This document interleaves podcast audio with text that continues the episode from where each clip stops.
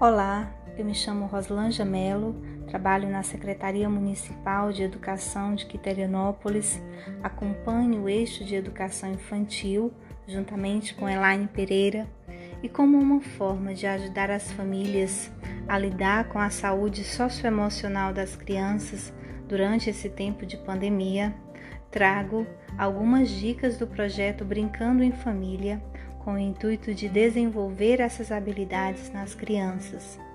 A habilidade que eu trago hoje é a empatia.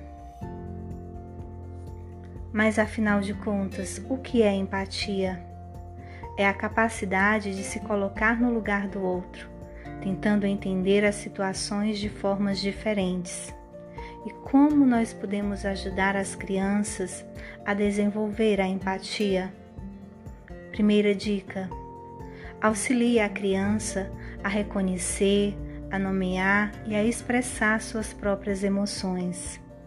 Segunda dica: pergunte por que a criança está brigando ou em conflito. Terceira dica: deixe que ela mesma fale o que está pensando e o que está sentindo a respeito de uma certa situação.